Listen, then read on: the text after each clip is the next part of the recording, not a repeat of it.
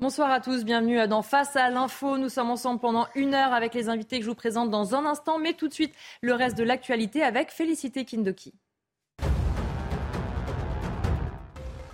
Trois nouveaux départements passeront en vigilance orange canicule dès demain. S'ajoutant aux dix autres déjà en alerte, la Corse est particulièrement concernée. Cet après-midi, 42,3 degrés ont été enregistrés à Castirla en Haute-Corse. Les deux préfectures de l'île ont d'ores et déjà activé le niveau 3 de vigilance. L'enquête sur la disparition du petit Émile évolue. Aujourd'hui, une information judiciaire a été ouverte et confiée à deux juges d'instruction. Une décision du procureur de la République justifiée par la complexité de l'affaire. Pour le moment, toutes les pistes sont envisagées. Émile a été aperçu pour la dernière fois le samedi 8 juillet. Face aux dégâts causés par les émeutes consécutives à la mort du jeune Naël, des mesures sont prises. Le Sénat vote à l'unanimité le projet de loi visant à accélérer les reconstructions dans les communes touchées. Mairies, écoles, postes de police, au total, plus de 750 bâtiments ont été endommagés. L'adoption définitive de ce texte de loi pourrait avoir lieu vendredi.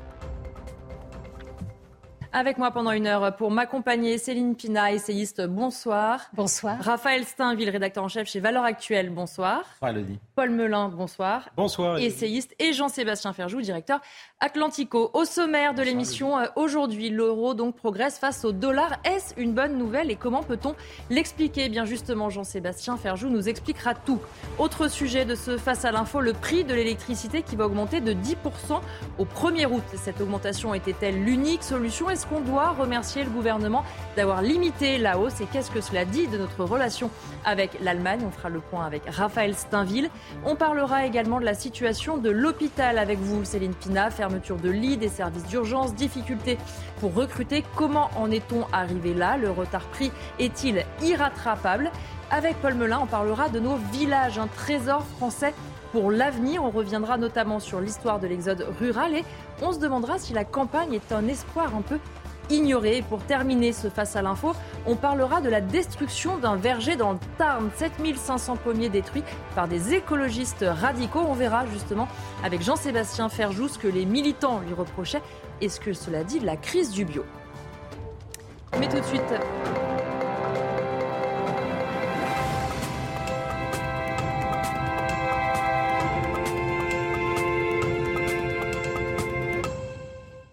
Mais tout de suite, on commence ce face à l'info avec vous, Jean-Sébastien Ferjou. L'euro qui monte donc face au dollar. Certains s'en réjouissent parce que ça peut par exemple alléger la facture de nos importations euh, de pétrole. Mais pour vous, c'est plutôt une mauvaise nouvelle. Dites-nous pourquoi.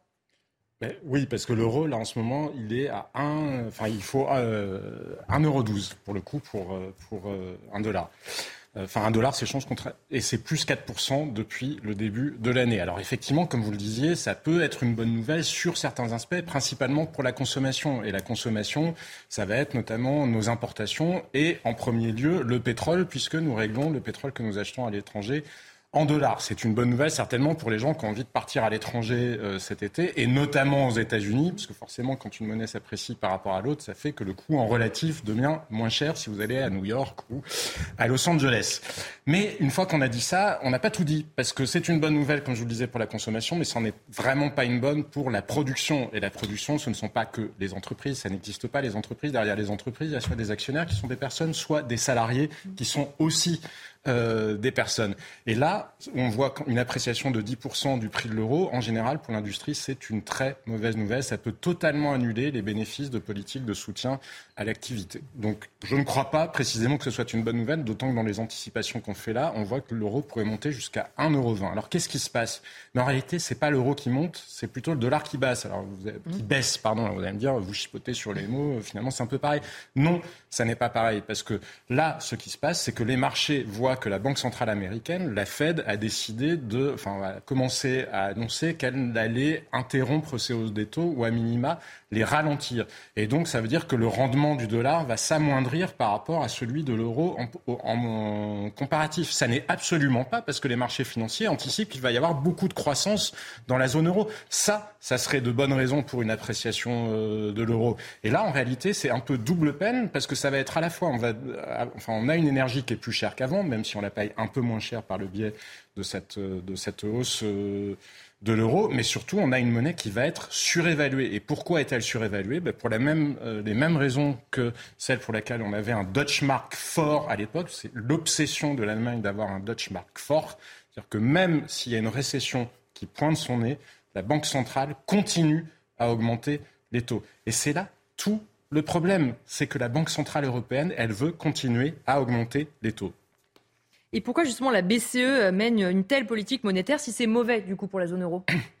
Mais c'est effectivement une très bonne question. On peut, se, la poser, pas seulement d'un point de vue technique, économique, mais vraiment d'un point de vue politique. Alors déjà, il y a une grande distinction. La Fed, elle a un, elle a un mandat qui est double. C'est-à-dire que les objectifs de la Banque centrale américaine, c'est de garantir que l'inflation est limitée et c'est d'assurer le plein emploi. La Banque centrale européenne, elle a un seul objectif et son objectif, c'est l'inflation. Elle se fiche de l'emploi. Elle s'en fiche à tel point qu'il y a peu, un officiel de la Banque Centrale Européenne disait, accrochez-vous, le chômage n'est pas le problème, c'est la solution. Hmm. c'est dur à entendre pour ceux, qui sont chômeurs ou ceux qui hmm. pourraient devenir chômeurs en raison de la politique monétaire mise en place. Parce que c'est vers ça qu'on va. Ce que cherche la Banque Centrale Européenne, il faut bien le comprendre en augmentant les taux, c'est effectivement à réduire l'inflation, mais c'est comment ça marche? C'est pas euh, par magie, c'est en pesant sur l'activité, parce que s'il y a moins d'activité, dans ce cas-là, il y a moins de travail, les salariés sont moins en rapport de force pour négocier des augmentations de salaire, et donc ça fait baisser le coût du travail. Mais c'est tout sauf neutre de dire ça. Alors il y a la question de l'indépendance de la Banque centrale euh, européenne qui est, euh, qui est en cause. Derrière cette question de l'indépendance, il y a la question peut-être de conflit d'intérêts, parce que mystérieusement, les banquiers centraux se recassent plutôt dans des banques après. Parce que pour le coup, s'il y a bien des gens qui sont gagnants de manière incontestable à la hausse des taux, ce sont les banquiers c'est pas tout à fait neutre de savoir que les banquiers centraux se recasent après leur carrière dans les banques centrales dans les banques, parce qu'effectivement, ils mènent cet intérêt-là. Alors, il y a l'argument qui est de dire quand on lutte contre l'inflation, en réalité, on lutte en faveur du pouvoir d'achat des travailleurs. Mais cet argument-là ne tient pas la théorie économique. C'est la fameuse boucle euh, salaire, inflation, salaire, qui n'existe pas. Ça a été démenti par la théorie économique. Tous les économistes l'ont démenti depuis près de 40 ans. Et pourtant, c'est encore là-dessus qu'on fonde notre politique euh, économique. Mais parce que la Banque Centrale Européenne se trompe sur les causes euh, de l'inflation, en réalité. Enfin, elle se trompe pas tant que ça. Elle veut surtout qu'on ne lui reproche rien. Mais l'inflation, là, ce qui l'a causé, c'était essentiellement à la fois la hausse des coûts de l'énergie à cause de la guerre en Ukraine et les goulots d'étranglement dus au Covid, puisque la production s'était interrompue, la consommation s'était interrompue, puis d'un seul coup, tout le monde s'est mis à racheter des meubles, s'est mis à racheter euh, des véhicules, bref, toutes les choses que nous n'avions pas achetées pendant les années Covid. Et eh ben, ça a créé un goût, c'est la même chose sur les travaux de réparation, si vous voulez acheter des portes, des fenêtres, etc. Tout est devenu plus cher parce que tout le monde veut l'acheter en même temps. Et ça, ça n'a rien à voir avec une hausse des taux. Et là où c'est très mystérieux, là où c'est très mystérieux, c'est que finalement, la Banque de France, bah, elle est d'accord avec ce que je dis. Parce que qu'est-ce qu'on a entendu? On a entendu Bruno Le Maire expliquer notamment qu'il fallait maintenir euh, le taux du livret A parce qu'on était inquiet qu'une trop forte hausse des taux, parce que potentiellement il aurait pu être augmenté si on respecte les formules de calcul exactes qui sont liées à l'inflation, mais qu'une trop forte hausse des taux allait être mauvaise pour l'activité économique. Mais comment donc expliquer que ce qu'on sait ou ce qui serait mauvais à Paris soit bon à Francfort et que nous ne disions rien? Et justement, euh, comment on peut comprendre le fait que la France semble être consciente euh, du problème, mais qu'elle ne réagisse pas aux côtés, par exemple, des pays euh, méditerranéens qui se rebellent un peu? Mais oui, parce que c'est ça qui a changé, c'est que pendant longtemps, personne n'a osé contester la Banque Centrale Européenne, qui était déjà passablement sous l'influence allemande et l'influence de la culture de la Bundesbank, la Banque Centrale allemande. Mais là, Giorgia Meloni a commencé à le dire fermement, ces hausses de taux n'ont aucun sens, elles nous mènent à la récession, droit à la récession, et l'Europe est déjà en récession technique, hein, quand on regarde euh, les chiffres, elles nous mènent droit à la récession. Pourquoi continuer cette politique qui va étrangler les pays, notamment du sud de l'Europe? Donc c'est Giorgia Meloni, on sait que Giorgia Meloni est de droite, mais le Premier ministre portugais, qui lui est socialiste, a dit exactement la même chose. La ministre espagnole des Finances, socialiste elle aussi, alors peut-être euh, que ça ne sera plus le cas la semaine prochaine, puisqu'il y a des élections en Espagne, mais en l'état elle l'est, et elle a dit exactement la même chose. Alors pourquoi la France ne dit rien? Parce qu'on a une espèce de complexe depuis longtemps. En réalité, on a une espèce de complexe de les Allemands seraient le bon élève, c'est, vous savez, la gestion en bon père de famille. Eux, ils ont tout bien fait, les réformes Schröder, machin, etc. Et puis nous, on est les mauvais latins qui faisons euh, n'importe quoi. Alors ça n'est pas totalement faux, sauf que la bonne santé économique de l'Allemagne, elle vient pas des réformes Schröder, elle vient plutôt de l'avantage qu'elle a réussi à acquérir sur le dos justement de l'euro, parce qu'elle a bénéficié de la Slovaquie, fabriquer des voitures, par exemple, en Slovaquie, et derrière, vous mettez Made in Germany. Ben forcément, c'est quand même un avantage compétitif que n'ont pas les pays, euh, les, pays, euh, les pays du Sud. Et donc, je ne comprends pas pourquoi en France, pourtant, quand on en parle en privé avec de hauts responsables de la politique économique du pays, quand on dit, ils sont plutôt, euh, enfin, ils partagent plutôt l'analyse que je fais là. Pourquoi la France ne fait rien, n'engage-t-elle pas deux bras de fer avec cette fameuse Banque Centrale Européenne qui nous mène droit à la récession Et encore une fois, elle, elle peut considérer que le chômage n'est pas un problème, c'est une solution. Mais je pense que d'un point de vue politique et d'un point de vue démocratique, ce n'est pas totalement neutre et qu'on pourrait à minima intégrer cette question-là dans le débat public. Céline Pina, est-ce qu'effectivement on est un peu euh, à la traîne ou est-ce qu'on se voile la face sur cette question, comme le disait Jean-Sébastien Ferjou, enfin au moins de manière euh, officielle, peut-être moins en privé? On se voile clairement la face et, Jean-Sébastien a tout à fait raison. Et il a aussi raison sur le biais psychologique, c'est-à-dire sur le fait euh, de, notre élite qui voudrait être la bonne élève de la classe Europe, mmh. qui veut en permanence donner des gages à l'Allemagne qui a euh, un rêve érotique de couple franco-allemand qu'elle est bien toute seule à partager. On est plutôt dans l'érotomanie, parce qu'à chaque fois qu'on se jette au cou de l'Allemagne, l'Allemagne nous regarde en disant euh, Mais non, pas du tout. Euh, j'ai mes, mes propres intentions. Je développe en fait ma propre stratégie.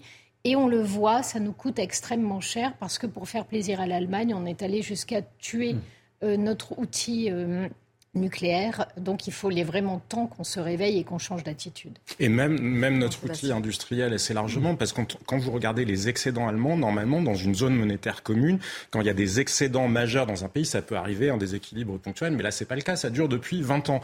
Mais ça doit se répartir. Donc qu'est-ce qui s'est passé? C'est-à-dire que l'Allemagne a contraint sa demande domestique, elle n'a pas, les salariés allemands n'ont pas bénéficié de l'efficacité de l'économie allemande, et donc en ne donnant pas plus de pouvoir d'achat, en ne faisant pas plus d'investissements, il y a eu très peu d'investissements dans les infrastructures publiques en Allemagne, mais ça n'a pas soutenu l'activité du reste de la zone euro.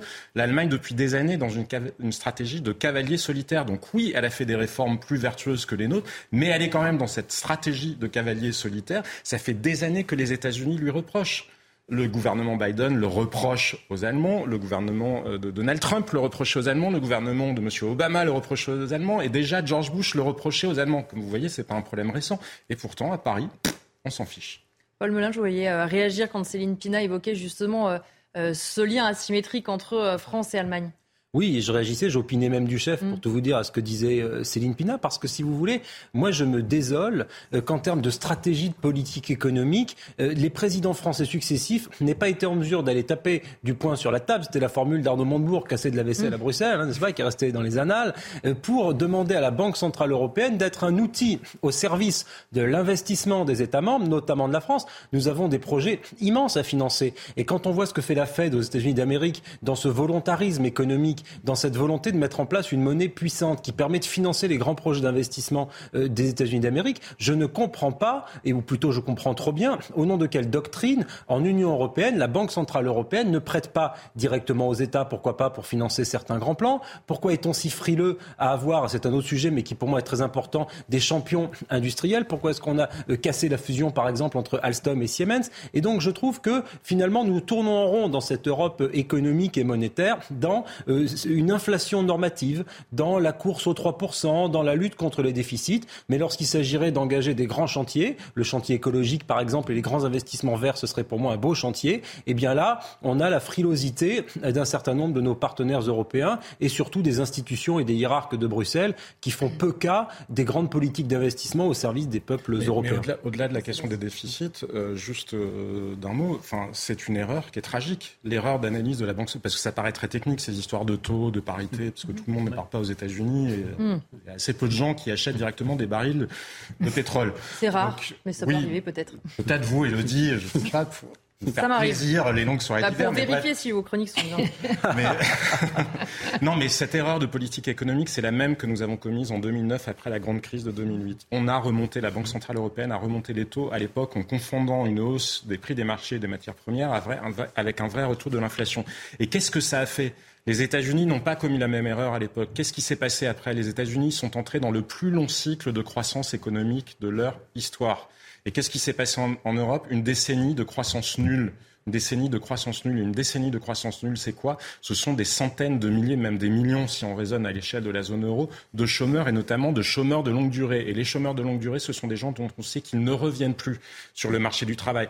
Donc c'est tout sauf anodin quand je vous dis que la Banque centrale européenne, elle se dit le chômage, c'est pas la solution Enfin, pardon, ça n'est pas le problème, c'est la mmh. solution. Ben, mettons-le sur la table dans les débats politiques que nous avons, parce qu'en permanence, on nous parle de politique euh, budgétaire, de plan de relance, de ceci, de cela. Mais je pense que la dernière fois qu'un ministre des Finances français a fait bouger un taux, ne serait-ce que d'un dixième de point sur les marchés, ça doit remonter à Raymond Barre. Donc on a des débats publics qui se concentrent sur des points de politique économique qui en réalité n'ont quasiment aucun impact sur nos vies. Ce qui se passe à Francfort, ça en a beaucoup, mais on n'en parle jamais. Et eh bien, on va continuer à parler euh, économie avec vous, euh, Raphaël Steinville, puisque à partir du 1er août, les tarifs de l'électricité vont augmenter de 10%. C'est une hausse qui concerne tous les ménages et les petites entreprises. Et donc, ça signe la fin progressive de ce fameux bouclier tarifaire, Raphaël.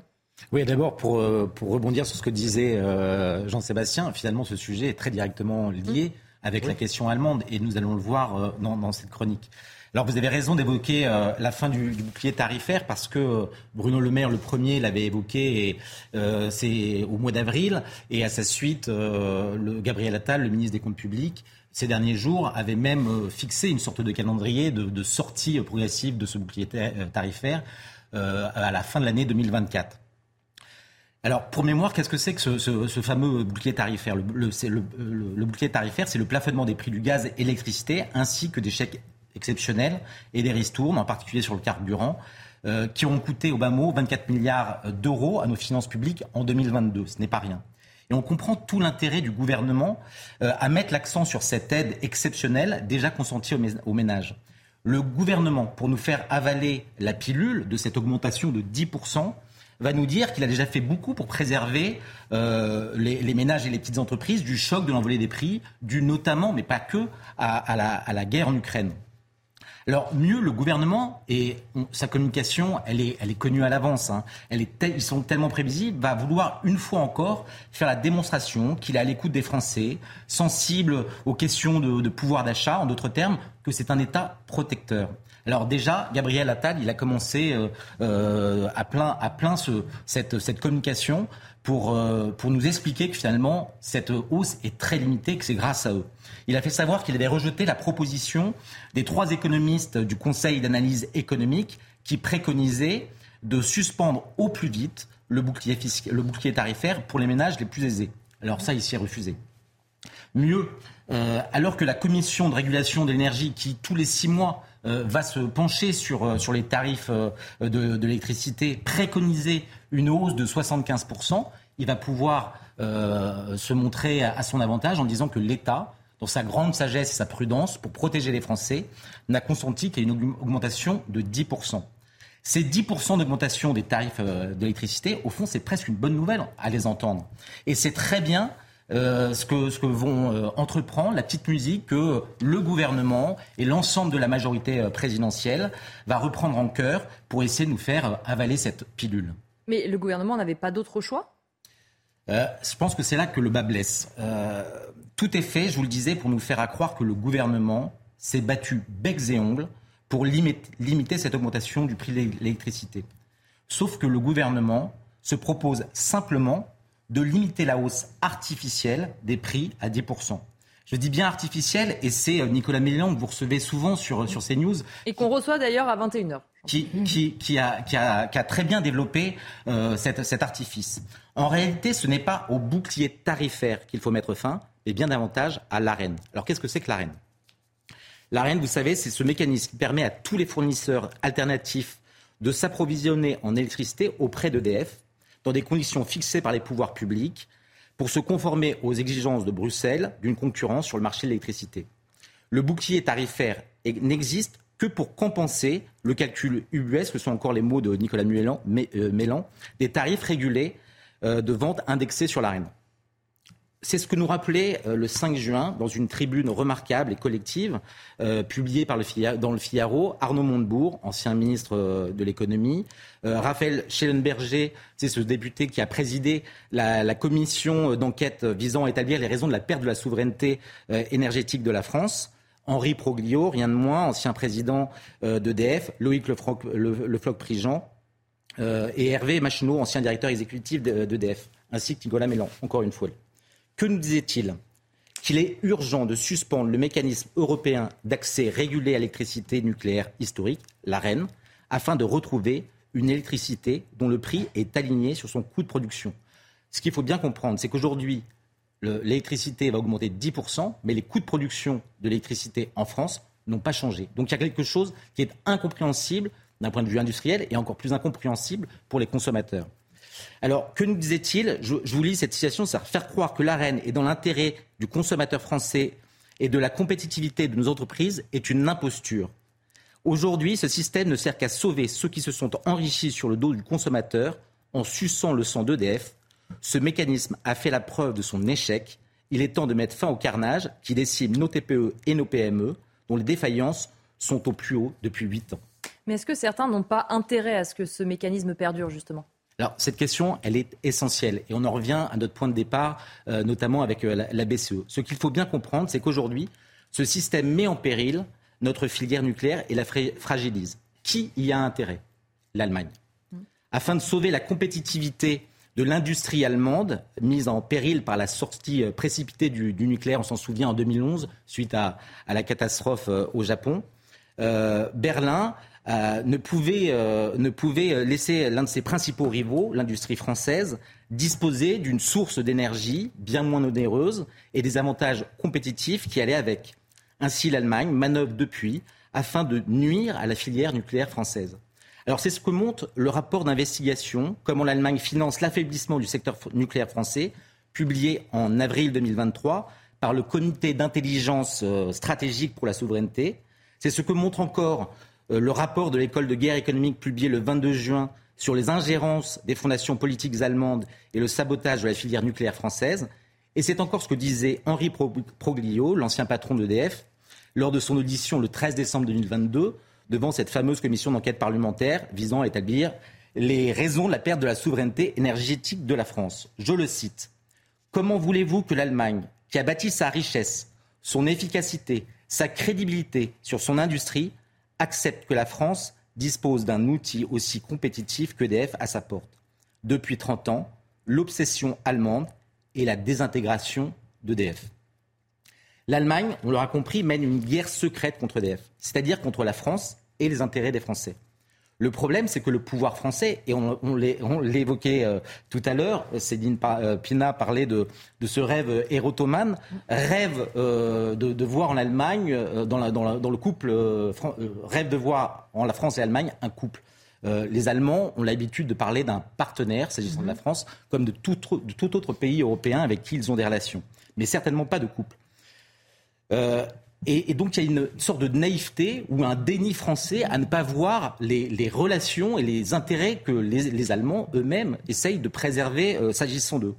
Et si euh, tout récemment Agnès Pannier-Runacher, notre ministre de la Transition écologique, a eu le courage de dénoncer euh, dernièrement l'incohérence allemande, qui en même temps qu'elle importe énormément d'électricité nucléaire française, s'oppose à tout texte et toute législation européenne pour euh, reconnaître la valeur ajoutée de cette euh, électricité décarbonée.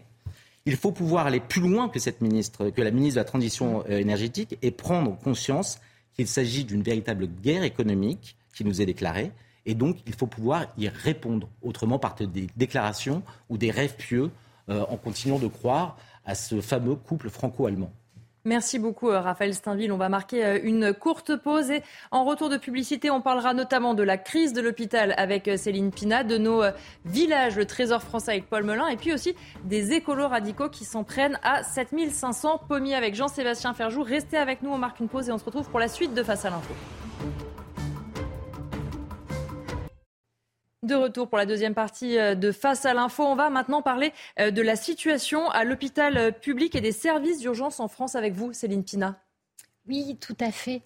Rappelez-vous, Elodie, le temps, le beau temps où le Covid régnait, où on était tous enfermés, chacun chez nous, en train de nous livrer à des introspections, et on disait tous jamais le monde, on va changer le monde, on, ce sera plus jamais pareil, etc. Et on nous a rappelé régulièrement que si on était confiné, c'est parce qu'on avait un souci de surcharge à l'hôpital et que l'hôpital était absolument en incapacité de faire face à une telle pandémie.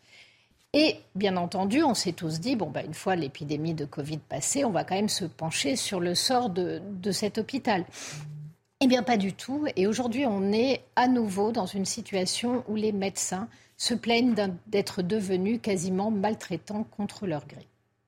Justement, le magazine Complément d'enquête diffusé en juin a révélé la situation dramatique aux urgences du nouvel hôpital civil de Strasbourg. Oui, alors c'est très intéressant ce qui s'est passé. En fait, euh, Complément d'enquête n'a pas eu le droit d'installer ses caméras au sein de l'hôpital, on s'en doute bien. Mmh. Et c'est donc un médecin qui est complètement révolté par ce qu'il voit au quotidien sous ses yeux, qui a accepté de filmer et qui a filmé pendant une semaine ou une quinzaine de jours le quotidien de son service. et du coup, on assiste à des scènes absolument édifiantes et qui font froid dans le dos.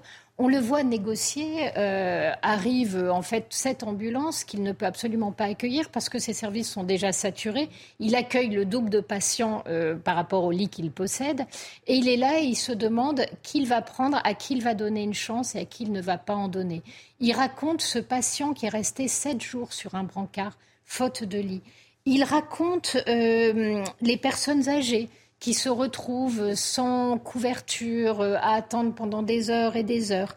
Bref, il va raconter tout ce qu'il, à quoi il assiste au quotidien. Et ce qu'il explique derrière, c'est que finalement, cette saturation n'est absolument pas liée à une situation exceptionnelle. Ce qu'il raconte, ce sont des journées ordinaires dans lesquelles il n'arrive déjà pas à faire face à, toute la patientèle euh, qui arrive. Bref, euh, la dernière image que l'on a de lui, où quasiment il est en train de discuter avec une directrice de garde, et il est en train de lui dire il va y avoir des morts si ça continue ainsi. Et de tout ce qu'on a vu, on ne peut que lui donner raison. Mais euh, justement, et malheureusement d'ailleurs, des morts, il y en a. Et des morts, il y en a eu, et il y en a eu justement dans cet hôpital-là, puisque euh, en mars 2022, c'est un patient qui a été retrouvé mort. On s'en est rendu compte au bout de 12 heures. Personne ne sait exactement à quel moment ça s'est passé. Il été oublié sur un brancard aux urgences. Le second décès a eu lieu en août, 2022 et c'est à peu près la, même histoire. Et ce qu'on sait au moment du second décès, c'est que le taux de remplissage du service était déjà de 168%. Donc tout, tout est lié. Euh, le problème, c'est qu'en fait, on accumule les rapports sur la situation de l'hôpital. Le plus récent, c'est un rapport du Sénat qui date justement de 2022.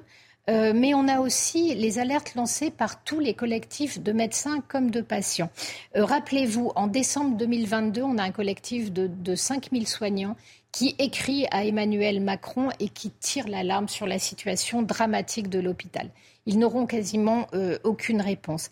Rappelez-vous aussi, avant le Covid, on venait de sortir de six mois de grève des urgentistes. Alors malheureusement, les médecins, quand ils font grève, ils continuent d'aller travailler. C'est un concept. Le, tout, c'est qu'ils ont le sentiment qu'ils ont la vie des gens entre leurs mains. Et pour le coup, euh, dans leur cas, c'est réel. Donc ils n'arrêtent pas de travailler pour autant, ce qui fait que les pouvoirs publics s'en foutent éperdument. Euh, c'est comme quoi euh, la vertu n'est pas toujours récompensée. Rappelons aussi, en janvier 2020, on est un mois et demi avant qu'on se retrouve tous confinés. On a 1000 chefs de service qui démissionnent. Et qu'est-ce qu'ils vont nous dire? Ils vont nous dire on pose le képi pour essayer de sauver la blouse. On démissionne de nos fonctions administratives pour créer un électrochoc et qu'enfin les pouvoirs publics et le ministère nous entendent.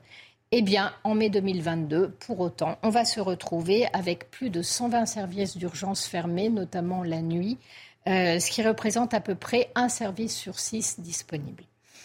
On est donc en fonctionnement dégradé. Il y a des fermetures de nuit et de week-end. Et aujourd'hui, on voit fleurir un joli mot qui s'appelle le décès inattendu.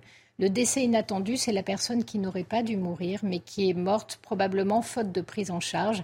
Mais on explique toujours aux familles euh, que ce n'est pas du tout le cas, parce qu'en plus, l'hôpital ne peut pas supporter des procès en prime. Mais justement, parce que à la fois d'un côté les personnels, de l'autre les collectifs euh, de, de patients, ils se mobilisent justement pour dénoncer ces situations-là. Oui, et euh, ils les ont même étudiés. Figurez-vous qu'un collectif de patients qui s'appelle Action Patient a fait une étude sur 1700 personnes en octobre 2022. Euh, et elle s'est rendue compte à cette occasion-là que la moitié des patients qu'elle a testés euh, avaient rencontré énormément de problèmes à l'hôpital. Alors ça a pu être des difficultés d'accès pour des examens. C'est tout ce qui est IRM, scanner, etc. Ça pu être des reports d'opérations, ça pu être des arrêts de soins ou des reports de soins, des annulations de rendez-vous extrêmement importants, voire un suivi post-opératoire euh, qui n'a pas pu être assuré étant donné la, surcharge des services. Bref, euh, la situation est confirmée par de nombreux soignants qui aujourd'hui n'hésitent plus à dire qu'ils peuvent se sentir maltraitants et qu'en fait ils finissent par agir contre leurs convictions et contre leur vocation et qu'en plus ils se sentent complètement impuissants. Or, le problème, c'est que la dégradation du service rendu, dans ce cas-là, elle se traduit par des pertes de chance pour les patients on joue avec la vie, avec la santé des gens, et vous comprenez bien que pour les soignants, c'est quelque chose d'absolument insupportable. Alors, ils sont au cœur d'un ensemble de, dysfonctionnements, puisque la médecine de ville ne dysfonctionne totalement, donc ils deviennent le dernier réceptacle pas seulement de toute la bobologie, mais de, tout euh, ce qui pose problème. Euh, les besoins de santé de la population ne sont pas couverts parce qu'aujourd'hui, la répartition des problèmes de, santé, professionnels de santé est très inégale sur le territoire, ce qui aboutit à une offre de soins inégalitaire. Bref, il se retrouve dans une situation vraiment dramatique. Mais si ma mémoire est bonne, en 2021, il y a eu ce fameux euh, Ségur de la santé. Normalement, justement, comment on peut expliquer cette situation alors que ces problématiques-là auraient dû être réglées par le Ségur? C'est clairement le cas. C'est vrai qu'au moment du Ségur, on est sorti, on nous a annoncé 19 milliards pour l'hôpital, X milliards de revalorisation salariale, etc. Bref, euh, ça pouvait sembler être limite la fête du slip. Ça n'a pas du tout été le cas, malheureusement. Malheureusement, euh, pour un certain nombre de raisons. D'abord parce que quand pendant 20 ans, vous tapez sur la tête d'une institution et vous lui demandez de faire des milliards et des milliards d'économies, c'est pas en annonçant le versement de 19 milliards sur 10 ans que vous allez rattraper tout le retard. De fait, l'argent disponible n'arrivera même pas à remettre à peu près l'hôpital à ce qu'il était euh, à l'époque où il fonctionnait bien euh, et où nous l'avons connu. Ensuite, euh, si je vous lis simplement ce que Patrick Pelou nous a dit euh, il n'y a pas très longtemps, euh, les noms comme ça, il nous parle de Carpentras, de Vitré, d'Argentan, de Pontivy, de Guingamp, de Niort, de Vénissieux, etc., etc. Toutes ces villes sont des villes dans lesquelles on ferme euh, temporairement la nuit ou le week-end les services d'urgence. On a les élus de Dordogne qui se sont fendus d'une lettre à leur ARS pour dire c'est pas possible. Les trois hôpitaux du département, les urgences sont fermées la nuit. Comment est-ce qu'on va faire? Eh bien, la secrétaire adjointe de l'ARS leur a répondu en leur disant, certes, ce n'est pas la situation habituelle, mais c'est peut-être la situation de l'avenir. Et elle a rajouté en disant Je ne suis pas sûre qu'il faille parler quand même de mode dégradé, parce que les gens vraiment très malades, on se débrouillera quand même pour les accueillir. C'est d'un cynisme total. C'est-à-dire que, euh, d'une part, dans la première phrase, on leur dit Écoutez, ne vous plaignez pas parce que finalement, ce que vous trouvez inadmissible, ça risque fort d'être votre avenir. Et dans le deuxième phrase, on leur dit mais finalement c'est pas si scandaleux parce que ce mode de fonctionnement là c'est pas du tout un mode dégradé. C'est évidemment faux. À partir du moment où vous n'accueillez pas les gens la nuit ou le week-end, vous êtes effectivement en, mode dégradé. Donc on a eu des annonces mirobolantes au moment du Ségur. On ne voit pas les milliards arriver sur le terrain. Il n'y a pas de réouverture de lits. C'était quand même une promesse qui avait été faite. Pourquoi? Bah, Tout simplement parce qu'on n'a pas de personnel et un lit c'est du personnel attaché. Il n'y a pas eu de recrutement massif, d'abord parce que les gens ne veulent pas venir à l'hôpital, ils trouvent que les conditions de travail sont absolument euh, indigestes. Et enfin, l'hôpital continue de s'enfoncer dans la crise et on n'a même pas le sentiment que cela dérange les pouvoirs publics. Donc si je vous suis bien, le Ségur n'a absolument rien réglé. Non, le, Ségur a quand même un petit peu revalorisé financièrement les salaires des soignants, mais sachant que nous étions en queue de peloton de l'OCDE et que maintenant nous en sommes dans la moyenne basse, on ne peut pas dire que le rattrapage ait contribué à créer un choc d'attractivité. Donc on est toujours dans la, dans la même situation extrêmement difficile. Au quotidien aujourd'hui, 20% des lits d'hôpitaux sont fermés par manque d'effectifs. À la moindre crise sanitaire, on l'a vu avec la bronchiolite, Aujourd'hui, ce qui nous pend au nez, c'est la, la, canicule. L'hôpital ne peut pas faire face. Et qu'est-ce qui se passe? Que les euh, aujourd'hui, le travail à l'hôpital repose sur le dévouement des soignants. Sauf que plus ils se dévouent, plus ils sont maltraités. On les traite comme des pions. Ils sont bougés d'un service à l'autre. Ils ne savent pas des fois en arrivant à quel service et à quelle sauce ils seront mangés. On casse toutes les logiques d'équipe, toutes les solidarités, qui fait que même épuisé, des fois vous vous battez encore pour celui qui se bat à côté de vous. Hmm. Toutes ces logiques-là, on est en train de les démantibuler. Et aujourd'hui, en fait, en plus, on casse toute la logique de maillage et de réseau que portait en elle l'hôpital public. Donc, on ne rend pas un bon service aux citoyens et on est en train de casser toute une logique de maillage pour une concentration qui n'est pas performante et qui n'améliore pas les conditions de travail. Est-ce que vous pensez qu'ils vont finir par être entendus, ces soignants qui tirent la sonnette d'alarme depuis des années? Alors, on peut être très choqué par les propos de l'ARS de Dordogne, mais ce que l'on peut dire, c'est qu'elle a au moins le mérite de la franchise. Euh, ce que. Euh, il y a une autre émission qui était extrêmement intéressante qui est passée sur France Culture et qui met en opposition une jeune femme qui est urgentiste et un homme qui, lui, est le responsable de de l'APHM autrement dit des hôpitaux publics de Marseille. Et cette jeune femme, en fait, elle essaie de faire bonne figure et à un moment donné, elle craque. Elle craque et elle raconte.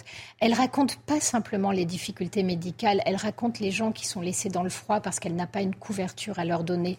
Elle raconte les gens qui attendent depuis 10 heures à qui on ne donne même pas un yaourt parce qu'il n'y a pas de yaourt. Elle raconte une misère et une pénurie qui est totale. Quand elle se tait, il y a un blanc et là, vous avez le, gars de l'APHM qui va essayer de, ramer derrière. Et tout ce qu'il va faire, en fait, c'est d'expliquer que oui, c'est vrai, ça existe, mais que la situation est contrastée. En langage administratif, quand vous dites qu'une situation est contrastée, vous laissez entendre qu'il y a des buses infoutues de gérer leurs hôpitaux euh, qui ne savent pas s'y prendre, etc., mais que dans l'ensemble, sur le territoire, la situation va bien. C'est faux. On le voit au nombre de services qui ferment, on le voit au hurlement des soignants. Simplement, ils n'arrêtent pas de tirer la sonnette d'alarme et ils prennent toujours des réponses de ce type-là qui essaient de faire passer une crise euh, structurelle pour une crise conjoncturelle. Donc, euh, le, gros problème, c'est qu'à partir du moment où, le, le, gars de la PHM va essayer de s'en sortir en disant non, mais en fait, le problème, ce n'est pas l'hôpital, le problème, c'est la médecine de ville qui ne joue pas son rôle, quand vous refilez la patate chaude à quelqu'un, ça veut dire très clairement que vous n'allez pas vous pencher sur le sujet de l'hôpital. Donc ce qui est extrêmement angoissant, c'est que la seule réponse face à ça que nous fait notre ministre, ça a été de nous dire non, non, mais vous inquiétez pas, on va mettre en place une régulation des soins, vous allez d'abord appeler le 15 et le 15 va vous trouver un professionnel de santé. On ne sait pas trop ce que le 15 va pouvoir faire s'il n'y a plus de lits ouverts, mais passons. En tout cas, le plus drôle, c'est que euh, dans le même euh, reportage euh, sur complément d'enquête, il étudiait la situation du 15 qui, entre saturation des appels, mauvaise formation des équipes, voire moments où ils sont quasiment injoignables, hurlait aussi à la pénurie de moyens. Merci beaucoup, Céline Pina. On va passer maintenant à un autre sujet avec vous, Paul Melun. On va parler de nos villages que vous qualifiez de trésors français pour l'avenir. Expliquez-nous. Oui, tout à fait. Je vais tenter ce soir un exercice un peu particulier. Je vais vous proposer de prendre un peu la clé des champs en cette période estivale. Les villages, moi, c'est un sujet qui, vous le savez, me tient beaucoup à cœur. Alors pourquoi je parle d'un trésor français? Parce que les deux mots ont du sens. Un trésor, d'abord, parce que c'est le miroir de notre passé, parce que c'est une photographie géographique historique, sociale de notre pays, et que c'est pour ça que ça mérite qu'on s'y attarde. Et puis ensuite, c'est aussi une formidable promesse d'avenir, les villages. C'est aussi, et c'est ce que je vais essayer de vous prouver là, à mon avis, un, axe pour, euh, pour notre avenir à tous. Nous avons en France près de 35 000 communes. Nous sommes le pays d'Europe qui compte le plus de communes. Alors, pourquoi est-ce que nous sommes le pays d'Europe qui compte le plus de communes? D'où cela vient? Sous l'Ancien Régime, euh, la notion de commune n'existe pas. On parle à l'époque de paroisses. Et il n'y avait pas à l'époque 35 000 paroisses, il y en avait 44 000. Donc quand aujourd'hui on nous dit qu'il y a entre 55 000 et 60 000 églises, on comprend même qu'il y avait parfois plusieurs églises par paroisse. Et donc les choses étaient structurées ainsi un village, c'était une église, quelques maisons autour, et puis ensuite beaucoup de culture, sachant que euh, l'aspect de paysannerie était absolument euh, indissociable du village. Et c'est tout un monde, toute une vie qui s'articulait autour euh, eh bien, du village et de la France féodale, du, haut Moyen Âge jusque à un peu après la Révolution française, tout était articulé ainsi. Alors c'est difficile de se projeter aujourd'hui dans ce, dans ce passé qui finalement est plutôt proche quand on, quand on compte l'histoire immense de la France, parce que nous avons tout axé sur les grandes métropoles. Mais c'est pourtant bien euh, de là que nous venons. Euh, et si vous voulez, la, la, la valorisation de la paysannerie à cette époque-là était quelque chose d'absolument fondamental, de très précieux, et qui, je crois aussi aujourd'hui, doit nous interroger sur euh, la façon dont nous comprenons, dont nous appréhendons notre modèle agricole. Et donc, à partir de quel moment les choses vont changer? Bah, les choses vont changer à partir de à peu près 1850. Euh, Déjà, il faut que je vous donne quelques chiffres. 1850, il y a 36 millions d'habitants en France. 36 millions d'habitants un peu moins de la moitié d'aujourd'hui. Sur 36 millions d'habitants, 27 millions d'habitants étaient des ruraux. C'est-à-dire que trois quarts des Français vivaient dans la France rurale, ce qui aujourd'hui est totalement bouleversé. Je vais vous le montrer les choses ont changé progressivement. Ce que l'on qualifie euh, d'exode rural, qui a été maintes fois documenté, c'est-à-dire le mouvement euh, des villages, des petites communes, de la ruralité vers les grandes villes, est un mouvement qui est assez tardif finalement en France par rapport à, bon nombre de nos voisins et qui s'opère à l'aune de la révolution industrielle. Hein. C'est le début des grandes villes ouvrières, du capitalisme. Tout cela va évoluer progressivement, notamment à la fin du 19e siècle. Ça va être le premier mouvement de, si ce n'est de désertion, en tout cas de perte d'habitat d'un certain nombre de territoires en France.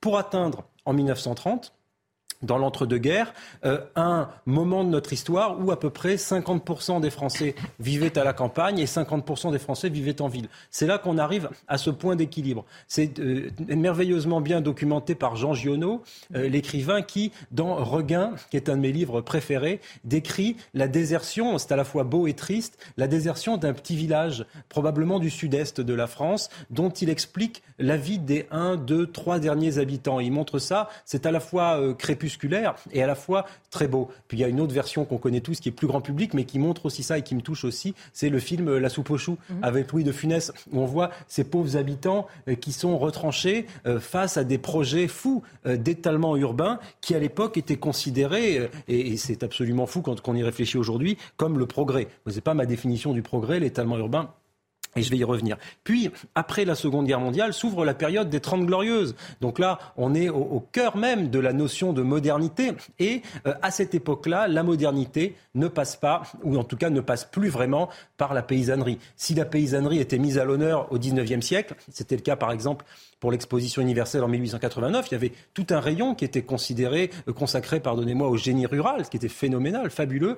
Eh bien là, ça va tomber en désuétude. On va voir le village comme une institution un peu archaïque archaïque. Et les préceptes de l'architecture moderne vont effectivement aller à rebours total de cette notion de village que je décrivais tout à l'heure avec l'église et les, champs autour. Nous allons aller vers les villes nouvelles. Neuf villes nouvelles sortent de terre à ce moment-là. Euh, Cergy-Pontoise, toutes sortes de villes qui ont, à mon sens, assez mal euh, vieilli par ailleurs, mais c'est un autre débat. C'est le début des grands ensembles dont on parle énormément. En 1961, c'est Sarcelles. C'est le, le début des grands ensembles, des banlieues. On va réfléchir à ces immenses ensembles urbains dans lesquels on va eh mettre beaucoup d'argent, considérer que c'est là un Eldorado pour les habitants des centres-villes qui à la fois euh, les plus pauvres vont pouvoir s'expatrier dans ces nouveaux quartiers et à la fois pour certains habitants de la ruralité. Donc c'est une, nouvelle promesse architecturale et on en arrive à aujourd'hui. 2020. Euh, alors, les comptages diffèrent. On considère à peu près à un quart le nombre d'habitants euh, encore aujourd'hui ruraux. Et alors, un autre chiffre qui est tout à fait éloquent, un tiers des communes françaises représentent 3,6% de la mm. population. Ça, c'est un chiffre que je trouve absolument extraordinaire.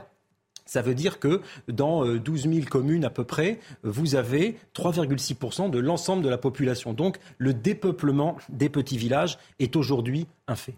Est-ce qu'il faut s'inquiéter justement de cet euh, exode rural? Et si oui, comment on peut redonner sa chance au village bah, je pense que ça, c'est vraiment ce qui doit nous occuper intellectuellement. Je sais que le président de la République avait lancé la loi Elan, vous savez, mmh. il parlait de la redynamisation des centres-bourgs. Bon, face aux solutions que je qualifierais pour certaines d'entre elles, même si celle-ci va dans le bon sens, de quelque peu euh, déconnectées et technocratiques, moi je voudrais commencer par euh, pointer du doigt un paradoxe. C'est-à-dire qu'il faut tout de même le dire, la promesse immense qui a été faite dans les grandes métropoles, dans les villes nouvelles, dans les banlieues, euh, ces grands transports, ce système en étoile où tout passe pas par Paris, est en train, sous nos yeux, euh, de vivre des crises majeures, nouvelles, euh, surpopulation, pollution, vie chère. Hein, quand vous regardez le pouvoir d'achat à Paris, combien faut-il gagner pour pouvoir se loger à Paris, vivre, se nourrir euh, L'insécurité? On a traité ici même le sujet des émeutes. Donc, si vous voulez, lorsqu'on cumule toutes ces crises nombreuses, on est en train de se dire que finalement, par cette mise en place,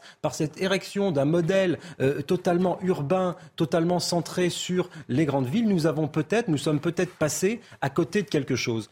Et moi, je veux effectivement faire un pari le pari que peut-être dans cette crise profonde de notre identité, qui est protéiforme, euh, je pense que les villages sont un précieux secours, parce que les villages sont à la fois une photographie merveilleuse de notre identité à tous, d'où que nous venions. Il ne s'agit pas d'une question d'origine, bien sûr, mais euh, par sa géographie, par son histoire, par son patrimoine, par son rapport collectif Là où l'âge est à l'individualisme, le village est un Eldorado. C'est un Eldorado intellectuel, psychologique, politique, social, économique même. On le voit avec les start-up qui s'installent dans un certain nombre de communes rurales, reculées. On le voit avec un certain nombre de personnes qui aujourd'hui sont cadres supérieurs, notamment avec le Covid d'ailleurs, qui ont 30 ans, 40 ans, 50 ans, et qui fuient les centres-villes pour vivre une autre vie à la campagne. Et je pense que euh, si, à, ceux qui diraient, parce que je vois les critiques poindre suite à mon billet, à ceux qui diraient que le village, c'est le conservatisme, eh bien, je dis que non. Je dis que toutes les initiatives peuvent être les bienvenues dans les villages, pourvu qu'elles préservent l'identité et l'histoire des villages. Mais on peut faire toutes sortes de choses merveilleuses. On peut faire de l'art contemporain dans les villages. On peut faire des innovations technologiques de haut niveau, à condition d'équiper notre ruralité, à condition de déployer la fibre, bien sûr, à condition d'éviter les zones blanches euh, à condition d'éviter les déserts euh, médicaux, en, écho euh, à ce que disait Céline dans son billet. Donc je pense que c'est tout ça. Et à mon avis, à l'âge de la mondialisation, à l'âge de ces grandes villes interconnectées, de ces aéroports qui ne ferment jamais, peut-être que la plus belle des innovations françaises, c'est de se rappeler à notre passé, le remettre au goût du jour et réfléchir à l'architecture de notre nation qui est fabuleuse. Eh merci Paul Melun pour cette ode euh, au village. On va rester un petit peu dans le même thème euh, campagne, etc. avec vous, euh, Jean-Sébastien Ferjou, parce que vous allez nous parler d'écologistes radicaux qui ont détruit un verger dans le Tarn. Alors ils ont envoyé une lettre de revendication à plusieurs rédactions de presse locale. Qu'est-ce qu'ils reprochaient donc à ces pauvres pommiers détruits? Oui, parce qu'il s'agissait de pommiers. 7500 pommiers dans la ville de Lavore, enfin près de la ville de Lavore dans le Tarn. Euh, ça s'est passé dans la nuit euh, du 13 au 14 juillet et c'est l'équivalent de, 600 heures de travail de 15 personnes qui ont été détruites. Et ça demande beaucoup euh, d'action, mine de rien, de, de, faire ça, parce que ce sont 18 000 greffons, c'est-à-dire 90% des 3 hectares concernés qui ont été détruits. Donc on estime c'est au moins 10 à 20 personnes qu'il a fallu pour détruire aussi bien. C'est pas juste comme ça une petite euh, destruction, euh, une petite destruction en passant. Donc d'ailleurs, le procureur a ouvert euh, une information judiciaire pour destruction en réunion. Et vous le disiez, effectivement, une lettre est arrivée ce lundi matin dans la boîte aux lettres de rédaction locale avec un groupuscule que personne ne connaissait jusqu'à présent, qui revendique cette action-là. Après rien de l'établit en l'état, mais en tout cas, la revendication a eu lieu. C'est donc un collectif qui se baptise lui-même Le Chardon. Et donc, que dit-il dans cette fameuse euh, lettre de revendication? Donc, il évoque un avenir qui se noircit. Engranger et concentrer plus de capitaux ne sauvera personne, même pas vous. Votre industrie de l'agriculture a asphyxié, éliminé, rendu pauvres et dépendants nos parents et grands-parents. Les membres du collectif continuent en accusant l'agro-industrie d'empoisonner nos familles, nos futurs, de répandre des poisons dans notre air, notre eau, nos sols et nos assiettes. Nous ne pouvons plus croire des menteurs avérés. Ils évoquent une agression par rapport à la promesse de certains agriculteurs de passer au bio. Parce que c'est ça le fond de l'affaire. il peut, potentiellement, il y a des conflits entre l'agriculteur qui a été visé, à qui appartient mmh. euh, le verger, et d'autres euh, gens de la région. Mais indépendamment de ça, c'est un agriculteur qui, en tout cas sur cette parcelle, avait choisi de passer d'une agriculture biologique à un retour à l'agriculture conventionnelle. Et ce mouvement-là, il s'est accentué un peu partout dans le pays parce que le bio, ça a très bien marché jusqu'en gros en 2020 en France et la filière a, heurté, a été heurtée ensuite de plein fouet par la crise accentuée par l'inflation. Donc concrètement, ça donne quoi? Ça donne par exemple le fait qu'il y a eu 3380 exploitations fermes qui ont décidé de faire le chemin mmh. retour, de repasser du bio au conventionnel. Alors, ça peut s'expliquer aussi pour partie par la politique agricole commune, la politique européenne, qui soutenait euh, les transitions dans l'autre sens et qui finalement a arrêté, euh, euh, de le faire. Mais globalement, c'est aussi beaucoup parce que la consommation du bio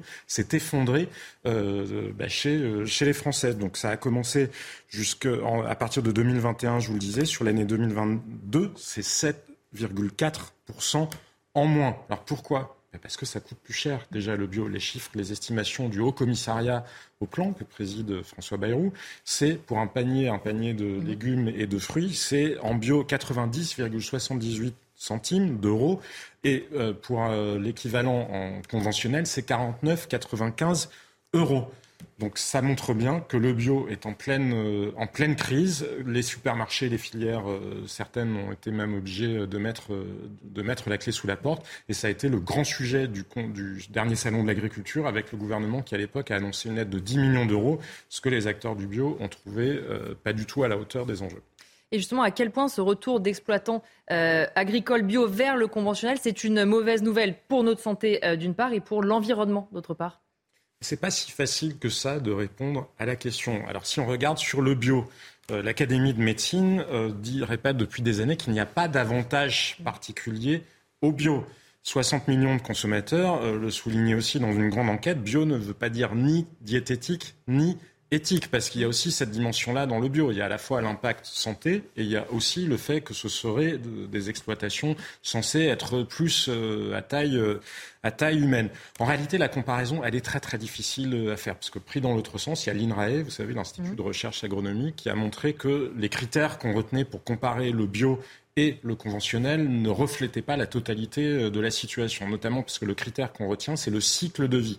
Sauf que le cycle de vie ne prend pas d'autres euh, facteurs, par exemple l'impact sur la biodiversité, euh, sur les insectes, sur les oiseaux, par exemple, de l'agriculture conventionnelle. Le problème, c'est que c'est très difficile de s'y repérer, assez largement, parce que ce débat-là n'est pas honnête. Bien souvent, il n'est pas honnête. Il a été instrumentalisé par des industriels, des industriels du bio, qui mettent en avant, ou un certain nombre d'ONG qui mettent en avant des études à faire euh, trembler dans les chaumières en disant regardez, il y a des résidus de pesticides partout. Quand on regarde dans le détail les résidus de pesticides en général, ce sont des résidus qui sont très en deçà des seuils qui sont fixés par l'Union européenne comme des seuils enfin, acceptables, parce qu'au-dessus, on serait dangereux pour, euh, pour la santé. Et on a entendu Marine Tondelier encore il n'y a pas mmh. très longtemps raconter absolument n'importe quoi, avec le même raisonnement que celui de l'INRAE, sauf que celui de l'INRAE, il est rigoureux. D'autres le mmh. font de manière pas rigoureuse. Donc elle, elle parlait d'une salade, et donc elle disait qu'une salade, ça coûte 70 centimes. déjà, je ne sais pas où elle les achète, mais elle estimait que ça revenait en fait à 27 euros une salade conventionnelle mmh. euh, pour la collectivité. Et pourquoi Comment elle faisait ce calcul-là? Ben Parce qu'elle a attribué tout le coût des cancers de France. C'est-à-dire, il faudrait supposer que tout le coût des cancers soit lié d'un aux pesticides. Personne ne fume, personne ne boit, mm. il se passe rien d'autre, il n'y a pas de pollution aérienne, rien. Donc ça ne serait que les cancers qui seraient dus au fait de manger des salades, et euh, les coûts de traitement de l'eau euh, aussi, parce qu'il y a des résidus de pesticides et qu'il faut traiter les eaux. Mais ça n'a aucun sens de faire ce calcul-là, puisque vous voyez bien que dans les eaux polluées en France, il y a d'autres choses que l'impact de, de l'agriculture. Donc ces démarches intellectuelles, elles sont profondément viciées, et c'est dommage, parce que oui, il peut y avoir des impacts des pesticides, oui, il faut se poser la question d'une agriculture qui soit respectueuse de l'environnement, mais il faut aussi se poser la question d'un développement qui soit soutenable, qui soit durable, et donc d'exploitation agricole qui puisse tout simplement vivre et que derrière les gens puissent acheter les produits, parce que c'est toujours la même chose, un impact sur la santé. Mm. Il n'y a aucune étude dans le monde qui vous dit que euh, les pesticides font diminuer les taux de cancer. En revanche, une agriculture qui utilise des pesticides, qui a une meilleure productivité, c'est une agriculture dont les coûts sont moins chers. Donc si vous mangez plus de fruits et de légumes parce que c'est moins cher, l'impact sur la santé, en fait, il s'équilibre. Et donc c'est pour ça que je vous disais, c'est très difficile et il faut essayer d'être honnête et surtout ne pas en faire un projet idéologique. Et au-delà justement de ce débat sur l'intérêt du bio euh, pour la santé euh, euh, ou la santé économique de la filière, vous avez un autre point qui vous a alerté sur ce sujet oui, parce que derrière cette question-là, il y a la question de la souveraineté alimentaire de la France. On a longtemps été la première puissance euh, agricole, la première puissance agro-industrielle.